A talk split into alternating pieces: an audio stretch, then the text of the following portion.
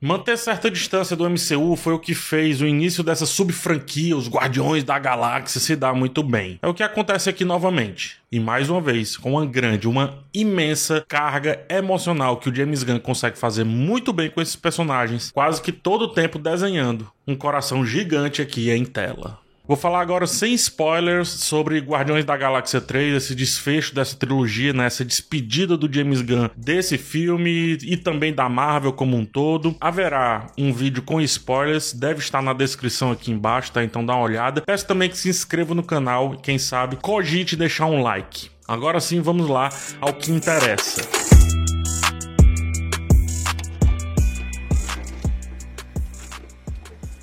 O principal elemento que denota a evolução desse terceiro filme dentro de uma franquia, dentro da própria franquia, é o desprendimento do diretor e roteirista para com alguns assuntos que ele sempre tratou, como por exemplo paternidade. E aí ele acaba dando mais protagonismo a outros temas, a outros assuntos, como a questão dos animais, dos pets, algo bem raro no MCU como um todo, e eu diria que até nos quadrinhos. Grande parte do peso emocional que o roteiro procura criar parte então do Rocket Raccoon e cria duas linhas narrativas uma única exclusivamente para ele e outra a partir dele, e eleva esse personagem ao protagonismo direto e indireto aqui no filme. Usar isso a favor de um tchau, ou pelo menos um até logo do James Gunn, para com essa sub-franquia que ele criou, é deixar a ideia de que qualquer coisa que ele colocou em tela, tudo que ele colocou em tela, pode ter essência, pode ser aprofundado. E tem, como eu disse, um coração do tamanho do carisma desses personagens, seja o criado ali por CGI, seja o orgânico real, pele e osso.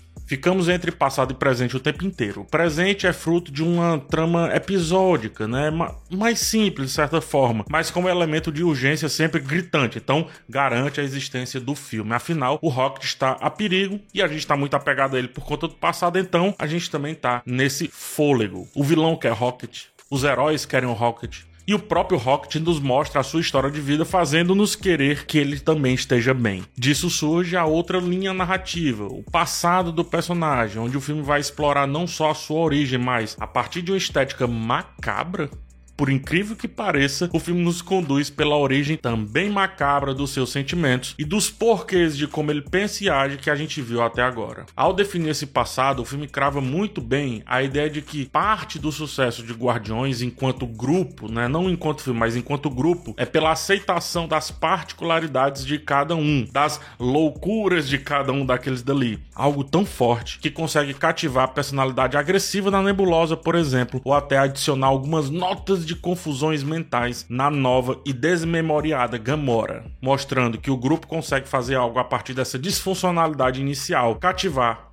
quem estiver pela frente que é algo muito parecido se a gente olhar para a trilogia como um todo. O filme, de certa forma, está trabalhando uma metalinguagem. Ainda fala-se sim sobre família. Ainda tem essa pieguice importante para firmar a assinatura do James Gunn, uma assinatura que se tornou quase única dentro do MCU, a ponto de outros tentarem imitá-la e falharem miseravelmente. O domínio de tempo, tanto do drama quanto para com o humor que o diretor e o roteirista conseguem fazer é assim, é absurdo. Parece que nasceu para fazer esse tipo de projeto, parece que nasceu para tocar nesse tipo de assunto. A dinâmica dos personagens baseadas na comédia vão mais fundo do que só a piada jogada, como já aconteceu em vários filmes da empresa, inclusive aqui nessa trilogia. Usam a piada para, algumas vezes, falar de assuntos chave para a trama, como sobre a personalidade do Drax, como ele se vê como grupo e por aí vai, outros assuntos que eu não preciso adiantar. O roteiro modula humor e sentimentalismo como quem corta manteiga com faca quente. Fala, através do escracho, sobre como respeitar o outro, aceitar as diferenças do outro e criar essa grande arca que Guardiões se tornou ao não aceitar deixar ninguém para trás no caminho que trilhou nessa trilogia, fez bem para filme, diretor, elenco, personagens e até para a própria Marvel. Tecnicamente, o filme destoa dos recentes aí, né? Dos mais recentes da empresa. A ação é bem inserida, é bem equilibrada. Mesmo que o melhor elemento seja definitivamente a sua capacidade de manter os diálogos e as interações sempre ativas, sempre em alta e por isso, ainda que longo, sem tantos momentos sensivelmente inúteis para a narrativa, a ação parece que vem como um choque para nos lembrar de alguma maneira que ainda estamos em um filme adaptado de quadrinhos. E a fotografia é o ouro aí nesse sentido, porque ela conduz tudo muito bem e ajuda a montagem, principalmente a montagem, a não precisar picotar tudo, fazendo transições com movimento de câmera o tempo inteiro, sobretudo movimentos laterais, né? Um fast travel aqui todo o tempo. O plano fica vivo, a cena é preenchida com mais de uma camada, luta-se na frente, luta-se no meio, luta-se no fundo do plano. É um certo exagero estético que combina com a fase de Guardiões que mais juntou do que subtraiu, mas ajuda demais a não precisar cortar as cenas de ação, indo completamente na contramão de filmes realizados a toque de caixa, o que definitivamente não parece ter acontecido com Guardiões 3. Os planos, eles são tão dinâmicos que não permitem nem mesmo a simples conversa, a simples linha de diálogo ser picotada. Nada de jogo de cena, corta para um personagem, corta para outro personagem, corta para um personagem. Nada, nada, nada nesse lance novelinha, nada. Isso mostra que aqui, pelo menos aqui, diálogo e correria estão em pé de igualdade. Textos mais simples são guiados por uma câmera que se move de um lado para o outro, transicionando e facilitando, dando respiro ao trabalho da montagem, que torna tudo muito fluido, interconectado como esse grupo é, como esse grupo de personagens veio se mostrando ao longo do tempo. Passeamos pela nave, assim como passeamos por talvez uma das melhores cenas de ação, sem ser em um filme dos irmãos Russo e da Marvel, tá? Nessa cena, diga-se de passagem, coragem da fotografia em um corredor fechado, usar lente wide, lente super aberta, lateralizada, dando mais organicidade, vida a algo que é lotado de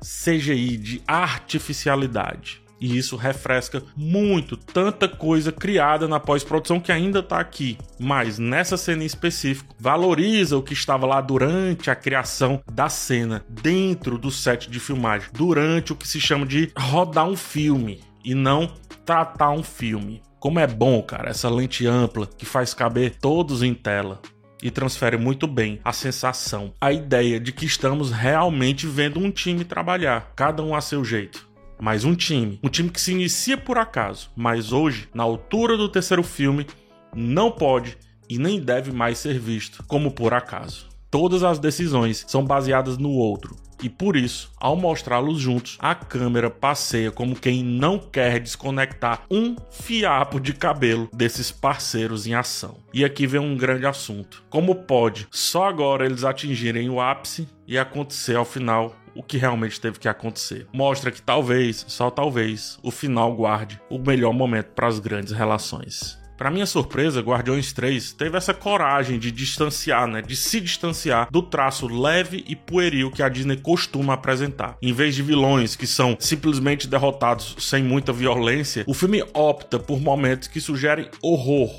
Porém, não se limita à sugestão. Tem muitos momentos que mostra. E isso me chama muita atenção, isso me surpreendeu. Guardiões 3 explora a estética do bizarro e cria ainda que um nível moderado, é bom que se diga, um certo horror e um toque de gore, né, de sangue. Mesmo que não haja o sangue, a sanguinolência, mas você sente que ali pode ter. A cena final do vilão representa isso, cara, muito bem, muito bem. Quem assistir vai saber. Isso, em conjunto com a narrativa, traz um aspecto diferente para Guardiões da Galáxia 3. É o que eu chamo de textura. E é o que me impede de classificar esse filme como mais um filme de plástico da Marvel. Ainda que tenha muito plástico em muitas cenas, sobretudo a respeito do Rocket Raccoon, tem mais textura, tem mais vivacidade estética. Tanto esse filme, e é bom que se diga o Doutor Estranho do Sam Raimi, apresenta essa ruptura estética com a fórmula estabelecida no MCU pela Disney, ajudando, portanto, a distanciar esse filme dos demais títulos e dando mais originalidade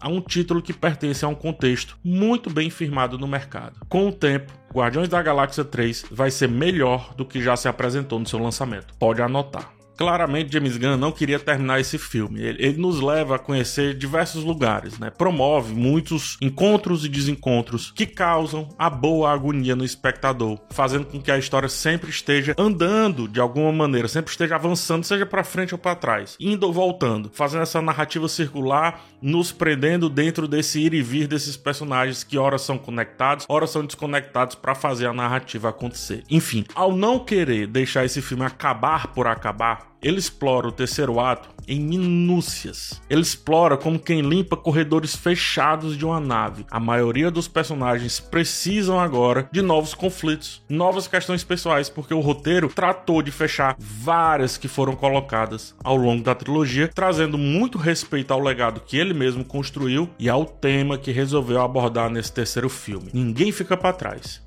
Fora isso, aceite os nossos animais como membros da família. Eles têm história. Quando estamos dispostos a tratar seres diferentes e ditos inferiores, da mesma forma que tratamos os inteligentes, os astutos, os considerados gênios, os pensantes, sencientes ou quer que seja, alcançamos uma riqueza de sentimentos e recompensas. Um grupo trabalhando perfeitamente bem, sem precisar de muitos planos, como era lá no primeiro filme. Eles são um grupo e fim, diverso, cada um com seu estilo, e tudo funcionando para grande ação, para os grandes momentos. O sentimento de recompensa é o elemento chave desse terceiro ato, é o elemento chave do clímax, manifestando-se em abraços, elogios sinceros, elogios diretos e olhares de compreensão entre personagens que hoje se veem diferentes, é fato, mas também como parte de um todo muito coeso. O Adam Warlock, por exemplo, é capataz e orelha ao mesmo tempo aqui disso tudo. Ele olha para aquilo com curiosidade, sem entender